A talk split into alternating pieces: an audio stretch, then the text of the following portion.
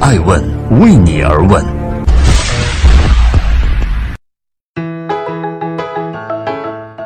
Hello，各位好。近期爱问推出了一档音频节目，名字叫做《爱问起头家》。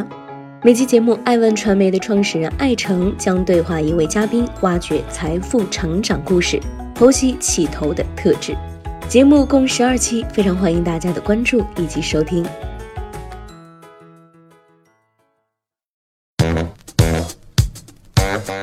今天是二零一八年的十一月二十六号，星期一。爱问人物创新创富，欢迎大家的守候。今天我们要来关注的人物是全民公敌张一鸣。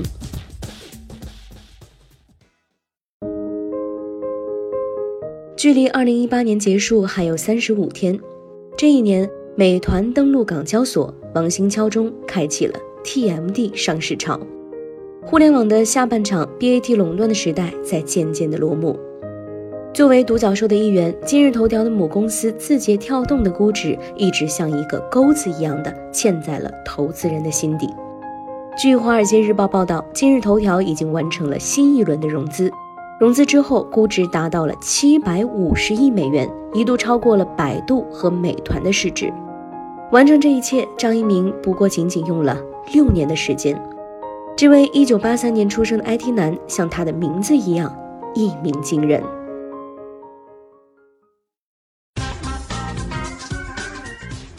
欢迎继续聆听《守候爱问人物》，爱问人物创新创富，算法至上，像机器人一样的训练自己。头条的一位高管曾用两个字来形容自己的老板，那两个字就是恐怖。他曾经回忆到，张一鸣说：“睡觉是一件特别无聊的事儿，但是与此同时，他又会保证自己每天必须睡足七个小时，才能获得最佳的工作状态。”认识张一鸣十七年的梁汝波最最理解这样的恐怖。二零零一年，两人相识于南开大学，在室友梁汝波的印象中呢，张一鸣的成绩并不是最好的，但他却是对自己要求最严格的那一位。梁汝波说：“他不打牌，不玩游戏，也不看碟，还给自己起了一个封号，叫做‘道德状元郎’。读书和编码可以说是张一鸣全部的大学生活。当大部分的人还在用电脑聊天或者打游戏的时候，他已经在探索搜索引擎背后的逻辑了。大学毕业之后呢，他并没有像同学一样进入光鲜的外企，而是选择了一家小型的互联网公司。”做基层爬虫程序的编程人员，继续研究他最感兴趣的信息检索分发技术。这家公司就是当年红极一时的酷讯。作为公司的第一个程序员，工号零零四的张一鸣，仅仅用了一年的时间，就成为了带领四五十人技术团队的部门主管。到了两千零九年的十月，他开始了第一次的独立创业，创办了垂直房产搜索引擎九九房。梁汝波此时闻声而来，成为了张一鸣的合作伙伴。之后的六个月，九九房相继推出了掌上租房、掌上买房等五款的移动应用，在当时的移动互联网环境下，收获了一百五十万用户，做到了房产类应用的第一名。但是呢，张一鸣显然并不满足于此，他坚信这种个性化的推荐必然会是未来的趋势。他毅然辞去了九九房 CEO 的职位，成立字节跳动科技有限公司，全力打造今日头条。二零一二年，这款主打内容算法推荐，通过机器学习来取代人工编辑的新闻客户端产品，从上线到拥有一千万的用户，仅仅用了九十天，用所向披靡的姿态，让众多体量庞大的同类产品可以说是望尘莫及。杨汝波呢，也成为了今日头条的技术总监。他眼中的张一鸣依旧是那么的不一般。今日头条算法至上，张一鸣也像机器一样的训练着自己。他并没有太多情绪化的东西，人生周转于找到目标、完成目标。如果失败的话，就优化手段。产品讲算法，张一鸣对自己也讲算法。他将一天的时间切割成小块，然后再精准的去完成时间表中每一项的计划。经过反复的实验之后呢，他发现效果不佳。张一鸣说：“我觉得更大的效率来自于把重要的事情做好，而不是在于处处做得好。管理精力远比管理时间来的重要。发现了 bug 之后，他立刻调整实验方向，转而探寻自身专注高效的波峰。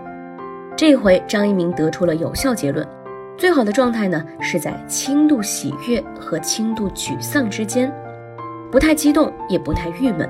他不止一次地强调“延迟满足感”这五个字。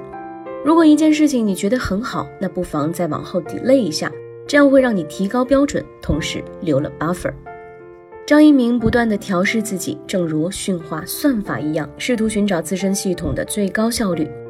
他对头条的把控呢，也是同样的精准，一切都按照规划好的目标来走。二零一五年，张一鸣跟同事分享了二零一二年创业之初写过的一个 PPT，团队发现头条的发展轨迹与当初预估的基本一致，所做的事情呢，也正如上面所示，理性。克制、冷淡、机器人，越来越多的标签贴在了张一鸣的身上，但是他的目光望向了更远的地方。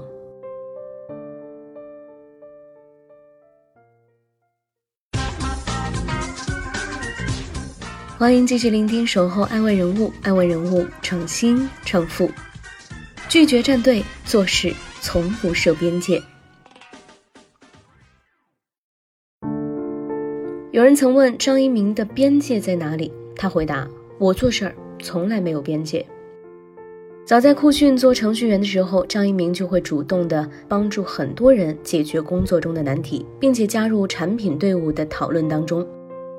张一鸣说：“很多人说这并不是我该做的事情，但是做更多的事儿让我得到很大的锻炼。”就是这样的工作习惯，后来演变成了张一鸣的企业战略。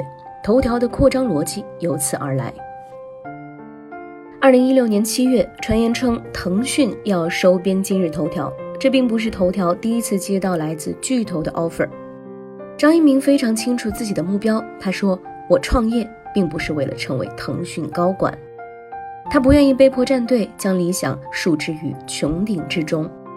既然想好了方向，就不要走捷径。”张一鸣选择了独立，通过拓展边界来逃离他的恶龙 BAT。在信息分发领域，头条直面百度，网络营收突破了一百亿，成为广告主的新宠儿。在内容创作领域，头条分羹微信公众号，成立两亿人民币规模的内容创业投资基金，同时启动头条号创作空间，第一期项目就包括了新事项、娱乐资本论等微信公众大号。在问答领域，他挑战知乎，打造了悟空理财和懂车帝两个垂直平台，而最新上线的指点更是直面出击淘宝与拼多多。对于内容，张一鸣一直有非常超前的见解。二零一四年，在与爱成的一次对话当中，张一鸣就曾经表示，手机上信息呈现的方式越来越多，包括了短文、图片、小视频、漫画等等，分发也会越来越有效。他敏锐地发现了短视频的潜力，在今日头条遭遇流量增长的天花板时，推出了火山小视频加抖音加西瓜视频的短视频矩阵，抗衡快手与秒拍，并且着力打造内部社交来向微博宣战。抖音的成绩斐然，截至二零一八年六月，国内的日活用户突破了一点五亿，月活用户更是超过了三亿。曾经创造了连续十六天排在 App Store 下载榜第一的神话。互联网的下半场不会再有 BAT 时代那样巨大的风口，出海就成为了创业者必须要走的道路。张一鸣也并不例外。二零一五年，他就开发了今日头条的海外版 Top Buzz，并且投资了印度最大的内容聚合平台 Daily Hunt。二零一七年二月，今日头条全资收购北美知名短视频社区。Flipgram，随后呢，以十亿美元估值收购海外音乐短视频平台 Musical dot ly，并且将抖音改名为 TikTok，登陆海外 App Store 和 Google Play。得益于强大的产品和品牌输出，今日头条在今年第三季度中国互联网各巨头使用时长占比中，头条系各产品占据百分之九点七，仅次于 AT。二零一八年十一月十七号，在今日头条升级大会上，骨干陈琳被任命为今日头条新任的 CEO。而张一鸣呢，则回归母公司字节跳动，策划新的媒体应用程序，继续锁定百度、阿里巴巴和腾讯为对手，战斗还在继续。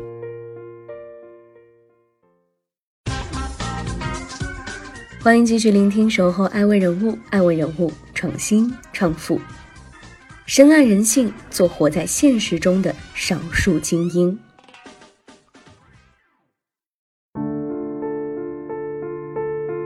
张一鸣把人划分为两类，一类是活在现实中的少数精英，而另一类是围绕着一个东西转的大部分人。他表示，少数精英追求效率，实现自我认知，他们活在现实当中；但是大部分人呢，是需要围绕一个东西去转的，不管这个东西是宗教、小说、爱情，还是今日头条。用户他们需要一些东西去沉迷。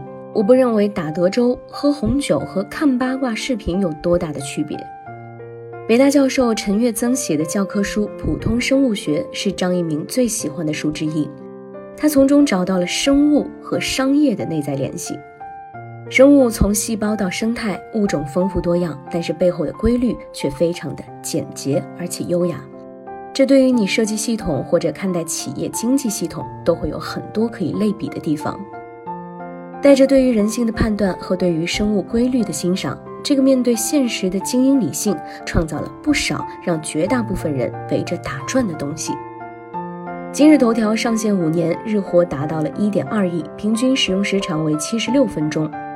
如今抖音呢，又全面俘获了年轻人，不到两年时间，全球日活飙升至一点五亿，一半的用户都在二十四岁以下。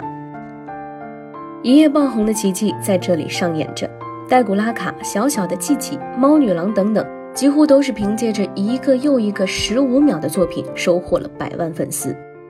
而海底捞的网红吃法、星巴克隐藏式菜单更是掀起了一场全民热，就连平日里严肃的国家博物馆也加入其中。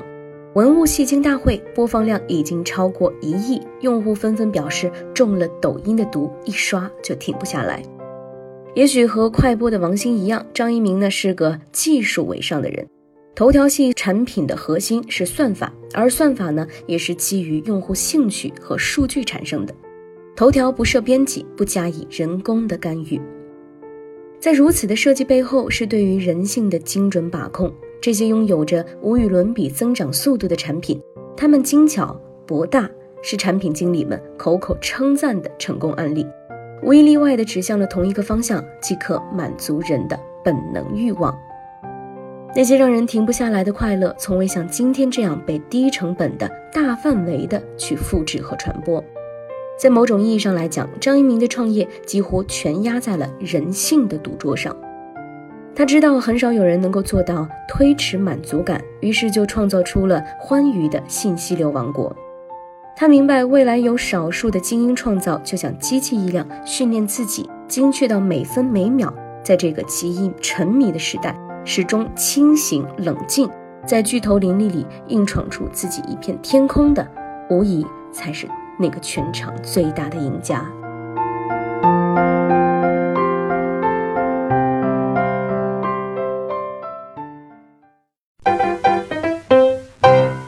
爱问。是我们看商业世界最真实的眼睛，记录时代人物，传播创新精神，探索创富法则。